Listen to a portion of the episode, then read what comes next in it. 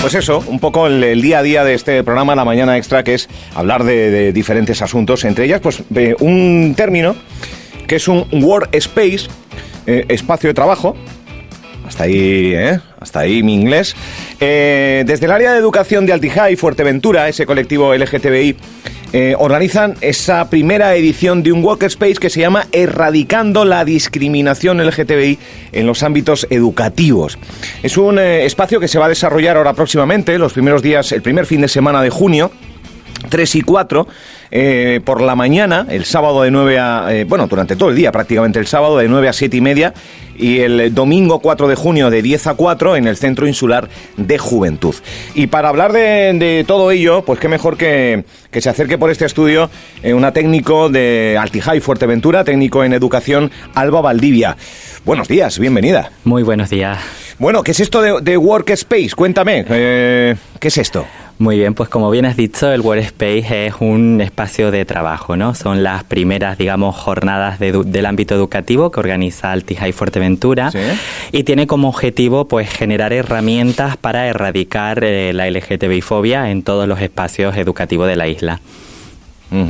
Eh, primera edición, o sea, primera vez que se implanta este eh, este ciclo, este espacio de trabajo. Aparte, entiendo que con eh, con, em, eh, con, con, un, con, un, nivel de actividades, con actividades bastante eh, variadas, entiendo, para entre las 9 de la mañana el sábado hasta las 7 y media de la tarde y 10 de la mañana hasta las 4. ¿Qué conforma? ¿Qué hay? ¿Charlas, ponencias? Efectivamente. El Workspace, pues contaremos con diferentes profesionales del ámbito educativo. tendremos ponentes a nivel nacional y a nivel autonómico, también a nivel insular.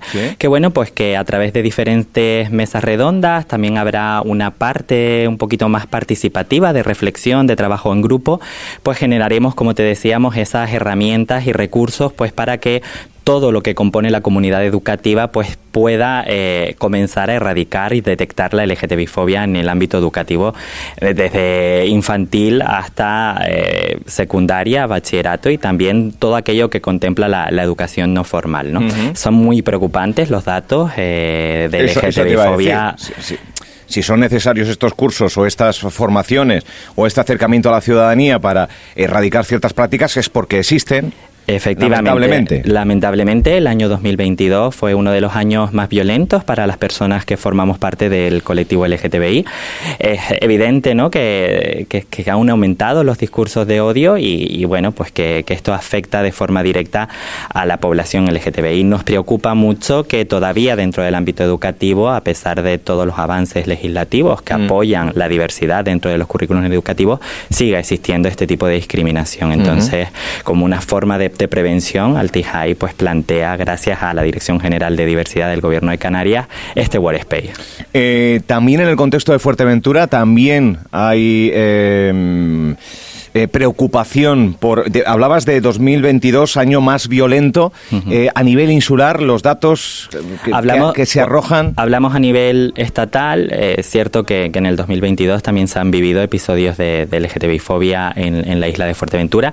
Te hablo desde, desde el ámbito educativo, que es el que me toca a mí más de cerca.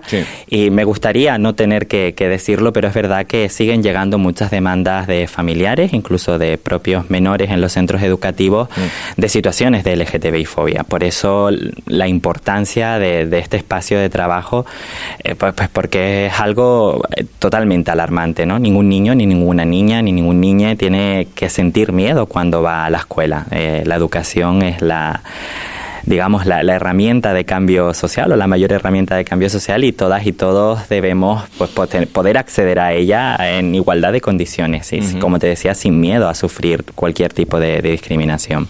Eh, discriminación que muchas veces eh, se agrava tanto en la mente y en, en las personas que acaba de una manera a veces trágica, ¿eh? Efectivamente, a veces es trágica porque es verdad que, bueno, que, los discursos de odio, como te decía, han aumentado muchísimo en este 2022 y eso luego se ve repercutido también eh, en, la población joven, ¿no? Hay un alto índice de personas que llegan al suicidio o a autolesionarse y muchas de ellas son por motivos LGTBI. ¿no? Mm. Un 6 de cada 10 personas aproximadamente todavía a día de hoy esconde a sus propias familias eh, que forma parte del colectivo LGTBI. 6 de cada 10. 6 de cada 10, sí, todavía. Después de todos los derechos conquistados, ¿no? Entonces es preocupante todavía. Queda mucho por hacer entonces, queda mucho por hacer no solo para integrar dentro de un contexto familiar el decirle a unos padres, el decirle a unos progenitores eh, la condición sexual, el, el, cómo se siente uno más allá del sexo con el que haya nacido, en fin, aún queda mucho, porque 6 de cada 10 me parece Efectivamente. una cifra... Efectivamente, sí, sí, sí. Ha habido un retroceso, por así decirlo, y volvemos a sentir miedo a expresar abiertamente nuestra orientación, nuestra identidad o expresión del género, ¿no? Volvemos a eso, a sentir miedo, a ser rechazadas, a ser discriminadas, a no ser entendidas. Entonces hay que seguir trabajando por, porque esto no se puede permitir. Claro, choca mucho con todos los derechos que se han ido adquiriendo. Eh, no me considero muy viejo, pero bien es cierto que a mis 40 y pocos años, que diría Sabina en una de sus canciones, eh, si echamos la vista atrás, hace 20 o 25 años atrás, eh, se han ganado mucho. Hay una explosión a veces del colectivo LGTBI en formatos de, de fiesta, de, reivindicación, pero aún así no es suficiente. Y la educación, yo creo, ahí radica todo. Ahí radica todo. Efectivamente, es cierto que desde hemos alcanzado muchísimos muchísimos años, ¿no? Eh, muchísimos logros, perdona, eh, y muchos derechos conquistados. Desde el 2005, las personas del mismo sexo pueden contraer matrimonio, formar una familia en igualdad de condiciones, mm. pero también este año se celebra el, año temático de las familias LGTBI. Todas esas familias no están igualadas en derechos al resto de, familias nucleares, ¿verdad?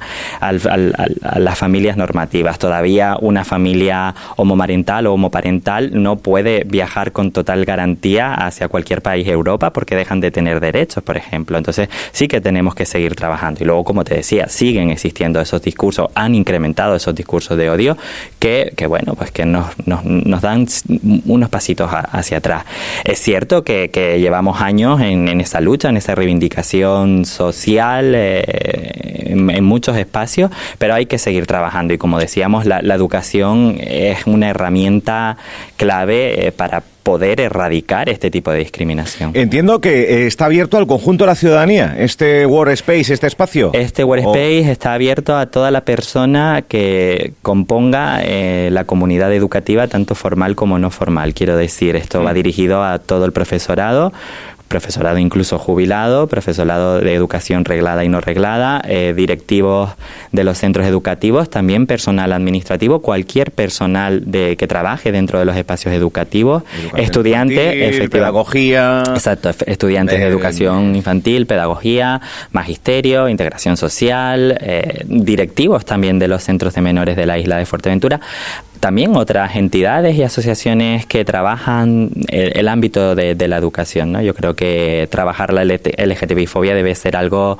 transversal y que se debe trabajar desde cualquier punto de vista porque está, por desgracia, presente en, muchos puntos, en muchos espacios. Eh, mm, Alba, en tu caso concreto, eh, también, seis de cada diez que escondía, sigue, ¿has seguido un poco los parámetros de que, que, están marcando la sociedad a la hora de, incluirte dentro del colectivo LGTBI, de luchar, de sentirte eh, plena, eh, etcétera, etcétera? Sí.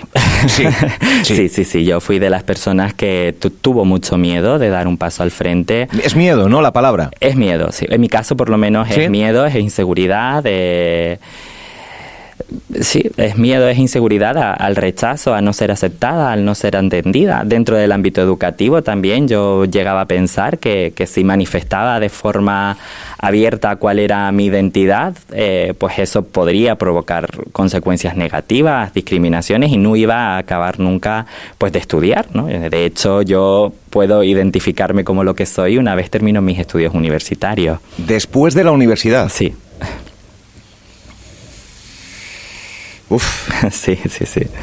Después de la universidad, que es cuando yo ya me siento segura, me siento preparada, pues para poder dar este paso. Por eso digo que, que nadie tiene que pasar por todo lo que hemos pasado las personas que estamos al frente luchando y haciendo activismo, ¿no? De eso nace nuestra fuerza para ponernos al frente y reivindicar, oye, hasta aquí hemos llegado y yo no puedo permitir, ¿no? Que ninguna niña o niño o niña pues siga eh, viviendo eh, con esa ansiedad, con esa angustia, con ese miedo que te decía de, no ser quien es o de no amar en libertad. A nadie se lo merece. Y no pueden, mm, o sea, notamos ¿no? que, que la LGTBI-fobia repercute de manera negativa, que hay bajas calificaciones, que hay un alto índice de asentismo escolar. Eso no se puede permitir. Mm. O sea, la educación es un derecho fundamental a la que todas las personas debemos acceder. Mm. Y ninguna persona se puede ver afectada porque haya otra que no entiendan o que no respeten, mejor dicho, porque aquí la cuestión es falta de respeto hacia nuestra identidad o hacia nuestra orientación. Pues qué pena, ¿no? Que, como bien apuntas, eh, hayas vivido ese trance eh, que quieres evitar en, en, otras personas, ¿no? Eh, bajo la, educación. Eh, sábado 3 y domingo 4, lo hemos dicho, ¿no? En el Centro Institucional de Juventud. Efectivamente. En Puerto del Rosario. En Puerto del Rosario. ¿Cómo, se inscribe la gente? ¿Cómo la gente se tiene que inscribir o puede inscribirse a través de un enlace que pueden acceder a él a través de nuestras redes sociales. Está publicado. Ahí está, sí. Lo compartiremos también en el podcast. Eh, efectivamente. Y nada, un enlace de inscripción. Decir que todavía quedan plazas disponibles, que la aceptación ha sido muy, muy, muy, muy, muy buena. Hemos tenido un alto número de inscripciones y, animamos a toda aquella persona que todavía no lo ha hecho, pues que se inscriba. También decir que bueno, que la jornada es todo el día, que, el sábado comenzamos a las 9 de la mañana, haremos un parón en el que todas las personas que participen, pues eh, disfrutaremos de un pequeño almuerzo también para, para, poder socializar, crear y tejer redes. y que son muchas horas, ¿verdad? Efectivamente. reponer fuerzas. y poder también crear redes entre el profesorado, que se conozcan entre ellos y ellas. y, Exacto, un foro y establecer, como te decía, esa ¿Es, ¿Es gratuito? Es totalmente gratuito. Es gratuita la inscripción. Sí, totalmente gratuita. Y luego el domingo eh, tenemos también esa jornada de mañana. El domingo comenzamos un poquito más tarde, a las, 10? de la mañana. Finalizaremos lo que es la actividad a la una y media y luego el acto de clausura, que también será con, con una comida conjunta. Qué bueno. Oye, qué gran papel Altijay en Fuerteventura, ¿eh? Sí, ya son 21 años en la lucha en la lucha por los derechos del colectivo LGTBI y seguiremos luchando pues hasta que logremos ¿no? Pues, esa normalidad, ¿no? Vamos a seguir siendo visibles pues hasta ser indiferentes. Eh, Alba Valdivia, muchísimas gracias de verdad por, por pasarte por aquí. Muchísimas gracias a ustedes. Eh, ¿Has votado ayer o...? Por supuesto que sí. Vamos, que estamos todos de, resaca electoral de un modo y de otro. Eh, Alba Valdivia, enhorabuena. Eh, lo recordaremos también. Este fin de semana, el primer fin de semana de junio, está al caer. 3 y 4, Centro Islar de Juventud. Esa cita pueden inscribirse ahora en unos minutos en el podcast. Esta entrevista que pueden volver a escuchar en cuanto quieran y donde quieran en formato podcast. Pondremos el enlace para que la gente se pueda inscribir. Queda alguna plaza tanto para la jornada del sábado como para la del domingo. Gracias, Alba. Muchísimas gracias. Muchas gracias.